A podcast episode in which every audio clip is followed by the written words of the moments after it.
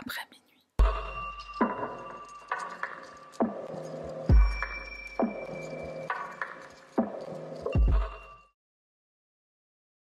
Salutations chers pandas, moi c'est Sarah, bienvenue sur ma chaîne. Avant de commencer, euh, c'est quoi le contraire d'un coup de gueule? Je remercie du fond du cœur toutes les personnes qui ont laissé un commentaire sur la vidéo euh, Le parricide en Russie. C'est clair que je m'attendais à ce que des personnes euh, réagissent, parce que je sais que vous avez tous du cœur, c'est pour ça que je vous appelle les pandas, parce que vous êtes câlinables. Il y a eu vraiment énormément de réactions, ça m'a réchauffé le cœur. Je précise juste quand même que le commentaire dont il est question, enfin, le racisme, c'est quelque chose qui me touche moi parce que je suis d'origine maghrébine. Et je pense que même si je ne l'étais pas, je suis quelqu'un qui, qui déteste l'injustice. Donc même de manière générale, ça m'aurait ça m'aurait dérangé, même si ça touchait quelqu'un d'autre, même si ça me touchait pas moi directement, je veux dire. Et je précise aussi un truc, c'est que c'est vrai que le YouTube game, voilà, il y a les commentaires méchants, il y a la méchanceté, il y a les, les critiques euh, qui sont qui sont pas faites de façon gentille, il y a la jalousie, il y a les haters, on connaît. Je suis quelqu'un qui réagit très bien en fait à, à ça. Je pense que ma, vie m'a permis de forger une très forte carapace. Là, c'était particulier, je voulais dire quelque chose, je voulais réagir, et je suis vraiment heureuse que je pense que ça s'est ressenti, l'émotion que ça, ça, a provoqué chez moi. Et je suis contente parce que j'ai eu un retour de ce que moi j'ai ressenti. Un retour dans le sens. Euh, un, retour d'amour, en fait, un retour positif. Enfin voilà, tout ça pour dire que je suis pas quelqu'un qui va s'offusquer facilement. Et il y a aussi très très très très peu, mais vraiment très peu de commentaires qui sont méchants. La très très grande, l'écrasante majorité, c'est des commentaires gentils, des commentaires d'encouragement, des commentaires intelligents. Et je suis vraiment contente parce que c'est une communauté, la communauté des pandas, c'est une communauté euh, bah, des pandas, on est, on est trop mimi, on est trop sympa. Et trêve de blablaterie, on y va. Pour la vidéo de ce soir, on retourne aux États-Unis et on va précisément dans la ville de Danvers. Alors pas Denver, mais Danvers, qui est dans l'état du Massachusetts. Pour info, Denver, avant, c'était la ville de Salem, donc la fameuse ville où il y a eu les procès des sorcières. Sachant que Salem est une ville qui existe toujours, et Danvers en faisait partie, mais elle a été renommée en 1757. Notre affaire commence avec Colleen Ritzer, qui naît le 13 mai 1989 à Lawrence, dans le Massachusetts. Elle est l'aînée d'une fratrie de trois, elle a un frère et une sœur dont elle est très proche. Colleen, c'est quelqu'un qui est très famille, ils sont tous très unis, très proches. La petite dernière, elle pratique le hockey et sa plus grande fan, c'est sa grande sœur. Elle ne rate aucun de ses matchs. Colline, c'est presque une deuxième maman pour son frère et sa sœur. Après l'école, c'est elle qui s'occupe d'eux en attendant que les parents rentrent du travail. Les Ritzer, ils ont aussi une famille étendue dont ils sont très très proches. Des cousins, des cousines, des oncles, des tantes, ils se voient souvent, ils font souvent des activités ensemble. À la mort de sa grand-mère d'une maladie du cœur, Colline, elle va prendre l'initiative d'inscrire sa famille à une marche organisée par l'Association américaine des maladies cardiaques pour euh, honorer la mémoire de sa grand-mère. Donc vraiment, c'est une famille très aimante et très unie. Colline, depuis qu'elle est très très jeune, elle sait ce qu'elle veut faire plus tard, elle veut être enseignante, une passion inspirée sûrement d'un de ses maîtres à la maternelle qu'elle aimait beaucoup. Elle poursuivra donc ses études dans ce sens une fois qu'elle se découvrira un amour pour les mathématiques. Elle sait qu'elle veut être prof avant même de savoir quelle matière elle enseignera, donc vraiment c'est sa vocation. Elle devient prof de maths au lycée de Danvers, un lycée qui compte environ 100 profs pour à peu près 1000 élèves. Et Colline, bah, c'est le genre de, prof, euh, comment dire, c'est le genre de prof, si tu détestes les maths, elle te fera aimer les maths. Elle est tellement passionnée par sa matière, ça se ressent dans la façon dont elle l'enseigne. Elle arrive à comprendre les forces et les faiblesses de ses élèves, elle arrive à adapter son enseignement par rapport à chaque élève individuellement. Elle est très investie, elle est aussi très créative, elle commence toujours son cours par une citation ou par une image qui a le but d'inspirer ses élèves. Pour donner un exemple trouvé sur sa page Twitter, elle fait souvent des jeux de mots comme celui-ci. Les lignes parallèles ont tellement en commun, dommage qu'elles ne se croiseront jamais. Pourquoi j'ai pas eu une prof comme ça? À ce jour, je déteste les maths. Colline, elle est très active sur Twitter, elle y partage parfois ce genre de messages, elle y partage aussi les devoirs pour ses élèves. C'est une prof qui est assez jeune, elle a 24 ans, donc en âge, elle est elle est plutôt proche de, ses élèves, enfin, dans tous les sens du terme, en réalité, elle est proche de ses élèves. C'est le genre de prof que tout le monde kiffe, c'est le genre de prof avec qui tu restes discuter à la fin des cours. Je pense qu'on a tous connu euh, au moins un ou une prof comme ça dans notre scolarité. La saison préférée de Colline, c'est l'automne, elle adore Halloween, les feuilles qui changent de couleur, les citrouilles. Sur son Twitter, encore une fois, sa page d'accueil, l'arrière-plan, c'est des citrouilles. J'ai aussi trouvé cette photo d'une citrouille avec le signe Puis, prof de maths oblige, elle partage cette photo en écrivant Il faut que je fasse ça, smiley face. Philippe Chisholm est un élève de Colline, il est originaire de Clarksville, dans le Tennessee, et c'est le petit nouveau de l'école, il vient d'arriver, ça fait deux mois qu'il est là. Donc il débarque dans cette euh, petite ville où tout le monde se connaît, les élèves se connaissent. Il a un peu de mal à, s'adapter, à trouver sa place, surtout que la raison du déménagement, elle est pas gaie du tout. Son père et sa mère sont en plein divorce. En plus, un divorce très difficile. Philippe, il avait pas du tout envie de quitter le Tennessee, de quitter son père, son école, ses amis. En plus, il est très timide, donc vraiment, il a du mal à s'intégrer et ses camarades ne vont pas lui faciliter la tâche, ils vont un peu le, taquiner, un peu l'embêter, se moquer de lui. Malgré tout, il arrive quand même à se faire quelques amis, et notamment dans son équipe de football, donc un sport qu'il pratique depuis un moment déjà. Je précise que c'est football type européen, c'est pas football américain. Donc voilà, Philippe il fait du foot, il adore ça, il ne rate jamais un entraînement. Mais le soir du 22 octobre, pour la première fois, il ne sera pas là. Et bizarrement, ce jour-là, il y a aussi quelqu'un d'autre qu'on va chercher, c'est Colline. Ce matin-là, Colline, elle arrive au travail à 7h, comme d'habitude. Ce jour-là, c'était la journée habille-toi comme ton meilleur ami ou ta meilleure amie.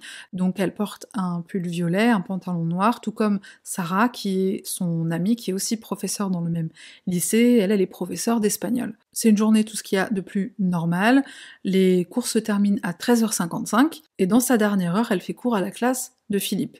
Et pendant le cours, elle remarque qu'il est en train de dessiner. Elle le complimente, elle lui dit qu'il est très très doué, et elle lui demande s'il peut rester après quelques minutes, elle a envie de lui parler. Faut savoir que dans cette école, à la Danvers High School, il y a entre 13h55 et 14h30 une période qu'ils appellent une période de bulle. C'est 35 minutes pendant lesquelles les élèves vont pouvoir bah, réviser s'il y a un examen par exemple, faire des travaux de groupe ou demander l'aide d'un professeur pour un, truc, un, cours qu'il n'aurait pas compris. Dans la classe de Colline, Philippe va rester sur cette période de bulle, ainsi qu'une autre élève qui s'appelle Autumn. Autumn, en fait, elle, elle voulait rester juste parce que bah, Colline est sa prof préférée, et elle est là, elle est en train de faire des dessins sur le tableau. Colline, pendant ce temps-là, elle est en train de discuter avec Philippe, et à un moment donné dans la conversation, elle va évoquer l'état du Tennessee.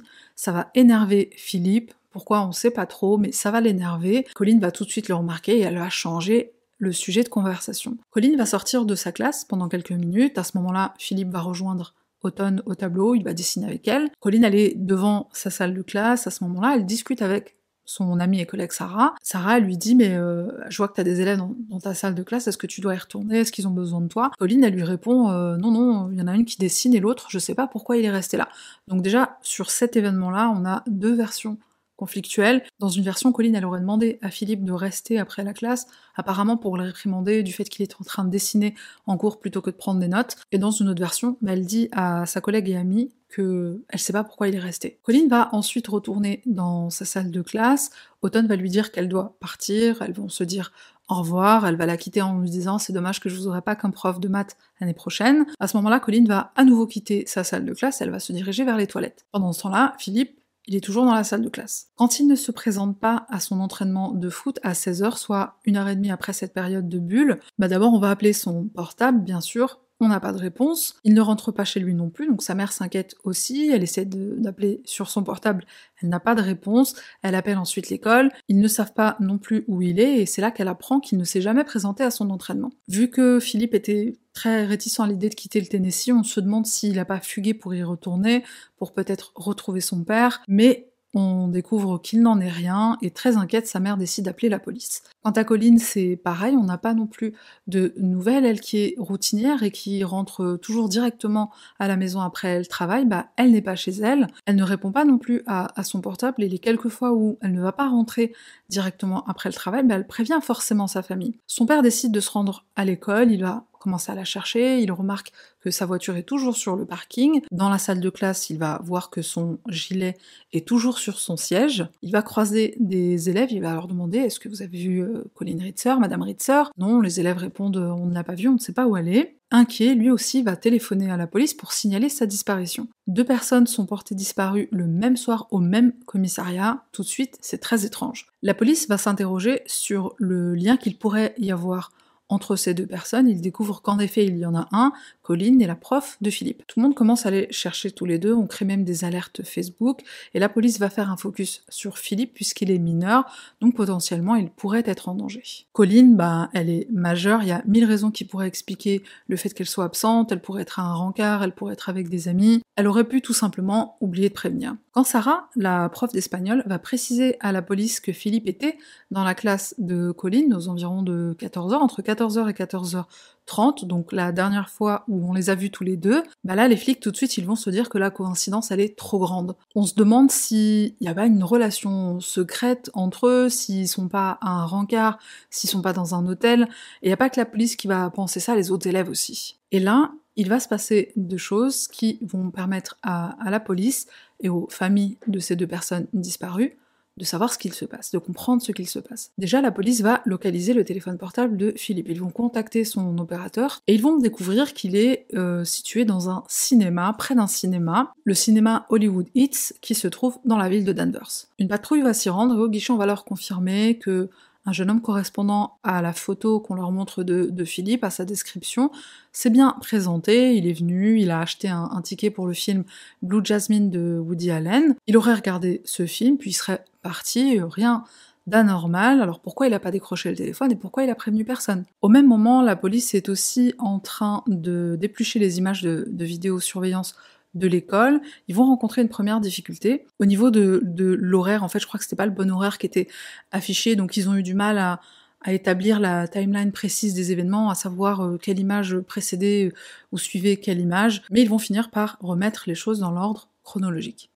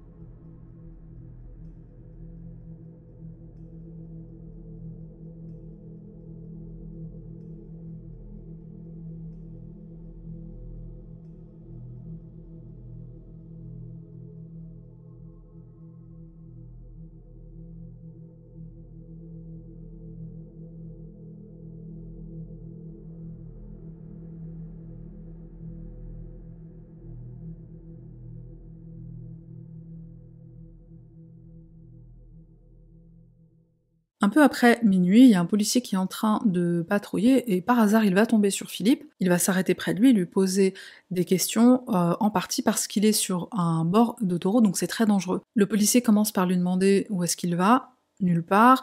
Il lui demande s'il a une pièce d'identité sur lui. Non, j'en ai pas. Est-ce que tu veux que je t'accompagne, que je te dépose quelque part? Et à ce moment-là, il va remarquer que ce jeune homme semble correspondre au disparu qu'on recherche depuis quelques heures. Il va le fouiller et dans sa poche, dans une de ses poches, il va trouver une carte bleue et un permis de conduire au nom de Colin Ritzer. Mais à ce moment-là, au policier, le nom Colin Ritzer, ça ne lui parle pas. Par contre, quand Philippe va lui donner son nom et son prénom à lui, il va se rendre compte qu'il s'agit bien du jeune garçon qui a disparu, il est super content, il l'amène au poste. La procédure veut que il doit fouiller son, sac à dos et avant de le faire, il lui demande s'il y a à l'intérieur un objet ou des objets qui pourraient euh, le blesser. Philippe va lui répondre que oui, il y a un cutter et l'agent va trouver dans un portefeuille, portefeuille qui euh, a l'air d'être euh, un portefeuille féminin, il est de couleur blanche. À l'intérieur de ce portefeuille, il y a une petite pochette dans laquelle se trouve le cutter en question. Il y voit des petites taches brunâtres, il lui demande ce que c'est. Philippe lui répond que c'est du sang. À qui appartient ce sang?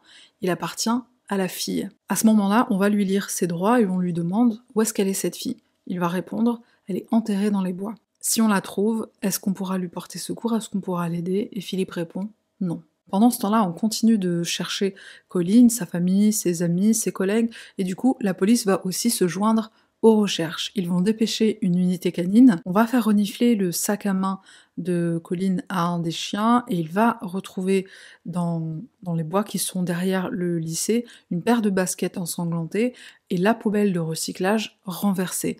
À l'intérieur, il y a plein de sang. Il est environ 3 heures du matin, soit deux, environ 2-3 heures après que Philippe ait été interpellé par la police. Et c'est à peu près à ce moment-là qu'on va retrouver le corps de Colline sous un tas de feuilles. Elle est à moitié nue, elle ne porte pas de pantalon, elle a les jambes écartées et on l'a clairement violée avec une branche, avec un bout de bois qu'on a laissé à l'intérieur. L'autopsie va révéler qu'elle a été asphyxiée, il y a des petites marques d'hémorragie au niveau de son nez, de ses yeux et de sa bouche. Sa gorge, elle a été tranchée au moins 16 fois avec le cutter, alors probablement plus, mais on va trouver 16 marques distinctes, sachant que bah, le cutter il est repassé au même endroit plusieurs fois. Colline ensuite elle a été violée par Philippe, on va retrouver son sperme à l'intérieur de son vagin, et elle a été violée une deuxième fois, bah, toujours par Philippe bien sûr, cette fois avec la branche, et ça s'est passé dans les bois. La médecin légiste en fait elle n'arrive pas à déterminer si Colline elle a succombé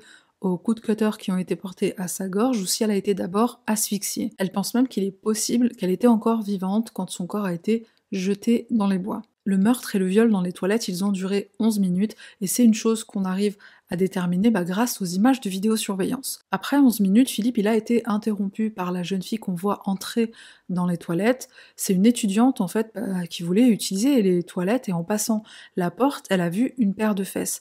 Elle a tout de suite détourné le regard, bien sûr à milieu de s'imaginer ce qu'il était en train de se passer. En fait, elle a pensé que c'était un élève ou une élève qui était en train de se changer, ou peut-être même un couple qui était en train de batifoler. Si elle avait regardé un tout petit peu plus longtemps, si elle n'avait pas détourné le regard, je peux pas m'empêcher de me dire que Philippe, il l'aurait peut-être tué elle aussi, il s'en serait peut-être pris à elle. Philippe confirmera à la police qu'après avoir commis ce meurtre, il est allé chercher ses vêtements dans son casier, il s'est changé. Ensuite, il a mis un masque sur son visage dans un espoir vain de cacher son identité. Il est allé chercher la poubelle de recyclage pour y mettre le corps de Colline et s'en débarrasser dans les bois. Plusieurs personnes l'ont croisé dans l'école avec la poubelle. Et en fait, pourquoi ça n'a paru étrange à personne? Tout simplement parce que on s'est dit que c'était un employé qui était en train de faire son travail, et d'autres personnes se sont dit que c'était un étudiant qui était en train d'aider un prof à sortir la poubelle. Une fois dans les bois, Philippe a violé Colline de nouveau, il a laissé un mot près de son corps dans lequel il a écrit je vous hais tous, je vous déteste tous. Il est ensuite retourné dans l'école et il a mis sa tenue de foot. Il est allé au cinéma, d'abord le Hollywood Hits, où il a regardé un premier film, et puis il est allé dans un autre cinéma, celui du centre commercial, où il a regardé le film Gravity. Après ça, il est parti manger un burger chez Wendy's, il est allé dans un autre fast-food pour se prendre une boisson, violer, tuer quelqu'un, apparemment ça donne faim, ça donne soif. Après ça, il a erré sans but dans la ville et c'est là que le policier l'a trouvé. Un peu plus tard, quand il avouera son meurtre, il sera mis en état d'arrestation. Alors bien sûr, dans cette petite ville qui est Danvers, bah, c'est le choc.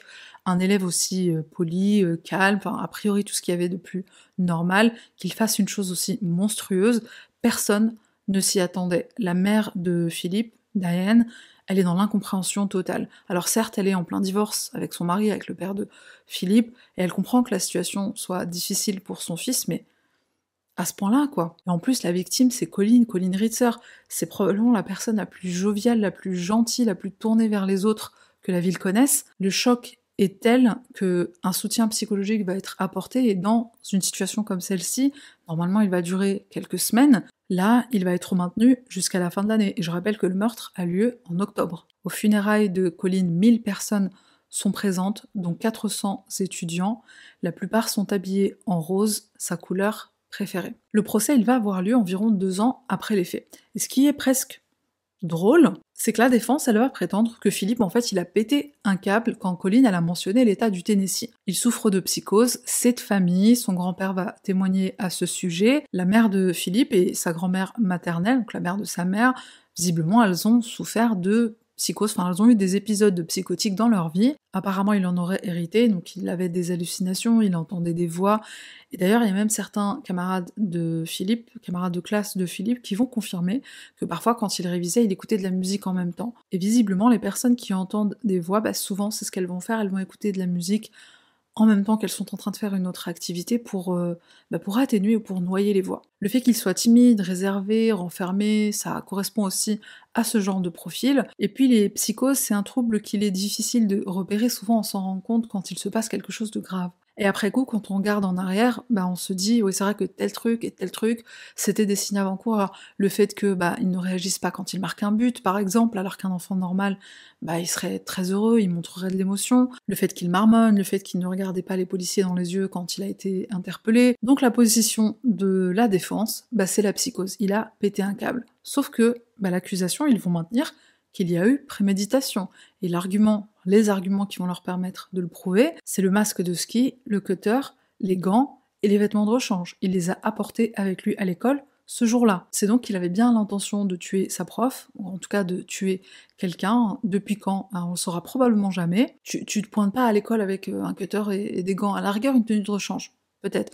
Je me suis posé la question de savoir si c'était quelque chose de normal, si c'était une pratique euh, courante, aux États-Unis d'apporter des vêtements de rechange et de les mettre dans son casier. Il se trouve que non, mais après c'est vrai que Philippe il fait du foot, donc euh, est-ce qu'il en avait besoin pour euh, après sa séance, après sa douche? C'est fort possible. Mais un masque de ski, des gants et un cutter, euh, t'es lycéen mec, t'es pas déménageur. Ce genre de matos n'a rien à foutre dans ton sac à dos. Ce qui va faire flipper tout le monde, c'est de se dire que, en fait, Philippe, quand il est arrivé dans cette école, il n'a pas été bien intégré, il n'a pas été bien reçu par ses camarades, on s'est moqué de lui, on l'a taquiné, on l'a un peu malmené. Et il y a certains élèves qui vont culpabiliser, qui vont se dire, mais est-ce qu'il a pas pété un câble à cause de ça, à cause de nous? Est-ce qu'il aurait pu faire pire qu'un seul meurtre? Est-ce qu'il aurait pu faire une fusillade dans l'école? Depuis cet événement, dans cette école, il n'y a plus personne qui fait chier personne, ils sont tous devenus gentils les uns avec les autres. Dans l'État du Massachusetts, une condamnation pour meurtre au premier degré, c'est automatiquement une sentence de prison à perpétuité, non coupable pour folie passagère, c'est très très rare. Surtout que dans le cas de Philippe, il n'y a aucun antécédent si ce n'est euh, celui de sa famille, hein, ce qui prouve rien. Philippe lui-même, il est jamais allé chez le psy, il a jamais été hospitalisé, il n'a jamais pris de traitement non plus. Être timide et écouter de la musique pendant que tu révises, ça veut pas dire que tu souffres de psychose. Surtout qu'on va effectuer une évaluation psychologique. Et alors, comme dans l'affaire Isabella Guzman, je m'étais posé la question de savoir si c'était possible de faire semblant d'avoir un trouble mental, et en effet, je m'étais pas trompée. De toute façon, t'as remarqué que je me trompe jamais. J'avais raison, j'avais pas tort. Il se trouve que Philippe, il a essayé de faire semblant, sauf que bah, les tests psychologiques, bah, aujourd'hui, ils sont euh, bah, élaborés. Aujourd'hui, on a plus d'expérience, on a plus d'outils dans le domaine. Et il y a certains tests qui, justement, existent pour déterminer si un patient ou un détenu fait semblant, et s'il fait bien semblant ou s'il fait mal semblant. Bien sûr, Philippe, euh, il s'y prend très mal. Il a dit au psy, pendant son évaluation, je suis pas un être humain, j'ai des super pouvoirs. Il vient de Clarksville, Clarksville, Clark Kent, parce que c'est ça qui lui a donné l'idée. Philippe va avoir le, culot, enfin sa défense, ils vont avoir le culot de plaider non coupable. La blague, évidemment c'était pas une bonne idée, hein. après 9 heures de délibération, le jury va le déclarer coupable. Coupable de meurtre au premier degré, de viol et de vol à main armée. On se rappelle qu'il a volé les affaires de Colline, donc il avait dérobé son sac, qu'il a jeté plus tard, enfin il a gardé le contenu, certains des éléments qui étaient à l'intérieur, il a jeté le, sac quelque part à l'extérieur de l'école, il avait pris sa, carte bleue, son porte-monnaie, il avait pris aussi son portable. Pour le chef d'inculpation de viol aggravé, c'est-à-dire avec la branche, il va être déclaré non coupable. Pourquoi? Tout simplement parce que, en fait, étant donné que la médecin légiste, n'a pas pu déterminer euh, l'heure de décès exacte de Colline, c'est en fait au jury de décider si elle est considérée comme morte au moment du second viol ou si elle est considérée comme vivante. Le jury décide qu'elle était morte à ce moment-là, et dans l'État du Massachusetts, on ne peut pas condamner quelqu'un pour viol sur une personne qui est morte. Et puisque l'État du Massachusetts ne reconnaît pas non plus bah, ce genre d'acte qui est commis sur, une dépouille, sur un cadavre, bah, il n'y a pas de chef d'inculpation possible. Ce sera au juge de décider au bout de combien d'années Philippe pourra bénéficier d'une... Enfin, pourra faire une demande de libération conditionnelle entre 15 et 25 ans, donc il se décide sur 25 ans, sachant que normalement c'est une perpétuité sans possibilité de libération conditionnelle pour un adulte, mais là, Philippe, il est mineur. Pour le viol et pour le vol à main armée, le jury va condamner Philippe à 40 ans de prison, et encore une fois, ce sera au juge de décider si les peines seront concurrentes, c'est-à-dire euh, faites en même temps, ou si elles seront euh, l'une à la suite de l'autre, et le juge va décider qu'elles seront à faire en même temps. D'après la loi, Philippe doit être incarcéré dans un centre de détention juvénile jusqu'à ses 21 ans, pas 18. Alors pourquoi pas 18 ans? Je ne sais pas, c'est la loi, c'est comme ça. Et quand il fêtera donc ses 21 ans, il sera transféré dans une prison pour adultes. Pendant qu'il est dans le centre de détention, en attente de son procès, il va y avoir un incident. Philippe va agresser une des gardiennes, il va s'armer d'un stylo, il va la suivre dans les vestiaires, il va commencer à l'étrangler, comme il a fait avec euh, Colline en fait. Heureusement qu'elle a eu le temps de crier, ce qui a alerté ses collègues, ils sont tout de suite venus lui porter secours, elle va s'en sortir indemne, enfin indemne du coup avec le traumatisme d'avoir échappé un tueur en série. En fait, le mec serait probablement devenu tueur en série. Il était sur le point d'utiliser le même mode opératoire, enfin, il a essayé en tout cas. Après le meurtre de Colline, il a gardé son portefeuille, ce qu'on considère comme un trophée. Un autre élément que je n'avais pas révélé jusqu'à présent, mais volontairement, c'est le fait qu'il avait gardé ses sous-vêtements aussi. Donc c'est vraiment une attitude de tueur en série de garder des trophées de ses victimes. À la rigueur, la carte bleue, on va dire que c'était pour se taper un grec, enfin un burger. Mais les sous-vêtements et le portefeuille, c'était clairement des trophées. Tu te dis, si ce mec-là, c'était pas un petit hamar, un petit imbécile de 14 ans, s'il avait été plus mature, plus, plus expérimenté dans la vie, il aurait sûrement pas commis des erreurs qu'il a commises et qui ont fait qu'il bah, s'est fait prendre. Je suis prête à parier la pizza 4 fromages que je vais commander là tout de suite, qu'il aurait recommencé. D'ailleurs, dans son école, il y a une prof qui a le même profil que Colline, elle est très jeune, très jolie, et on se demande si elle aurait pas pu, elle, être victime à la place de Colline ou après Colline. Je te rassure sur un, point quand même, c'est le fait que, certes, il a la possibilité de faire une demande de libération conditionnelle, mais c'est une demande, c'est pas un droit, c'est pas une garantie. Donc Inch'Allah, il sort jamais. La famille de Colline, bien sûr, bah, ils veulent qu'il reste en prison jusqu'à la fin de ses jours, et ils ont bien raison. Pourquoi la loi ne peut pas le condamner à une vraie perpétuité comme un adulte? Parce qu'il a été jugé comme un adulte, c'est tout simplement parce que même si il est apte à être euh, jugé comme un adulte, techniquement il reste un mineur. Et la loi veut que on n'a pas le droit d'estimer qu'un jeune dont le cerveau ne s'est pas encore complètement développé, on n'a pas le droit de décider que son cas est irrécupérable. Au moment des faits, il avait 14 ans, au moment de son procès, il en avait 16. Ce qui est pris en considération, c'est l'âge au moment des faits, donc 14 ans. Son cerveau, il était encore en travaux, donc on peut pas considérer que il est irrécupérable et il n'y a pas possibilité de réhabilitation entre guillemets. Un des cousins de Colline dira pendant ses funérailles que bien sûr elle leur manque terriblement, tout comme leur grand-mère manquait terriblement à Colline quand elle est morte. Mais Colline, elle était tellement positive qu'elle disait toujours qu'il faut être reconnaissant du temps qu'ils ont eu avec leur grand-mère, des souvenirs qu'ils ont d'elle, des souvenirs qu'ils ont avec elle, et c'est comme ça qu'ils vont trouver la guérison. Et son cousin continue en disant bah, qu'il doit faire la même chose. Avec Colline, il faut qu'ils soient reconnaissants des 24 belles années qu'ils ont partagées avec elle et ils trouveront la guérison en se rappelant de ces bons moments. Pour conclure, je dirais que bah, Colline, c'était le genre de prof qui aurait pu faire aimer les maths à une personne qui les détestait.